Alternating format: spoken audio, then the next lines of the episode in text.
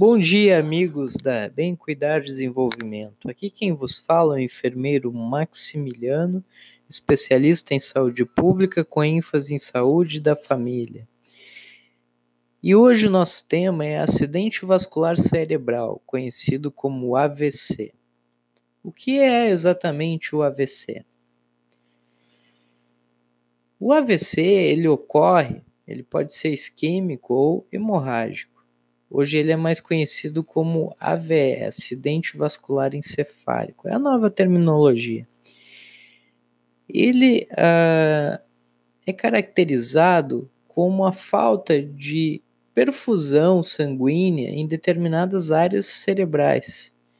Isso pode ocorrer por obstrução ou também por rompimento de artérias vasculares dentro do encéfalo. Todo o nosso organismo ele precisa ser irrigado pelo sangue oxigenado que passa pelo que é bombeado pelo coração, que é oxigenado no pulmão e é distribuído para os tecidos do corpo.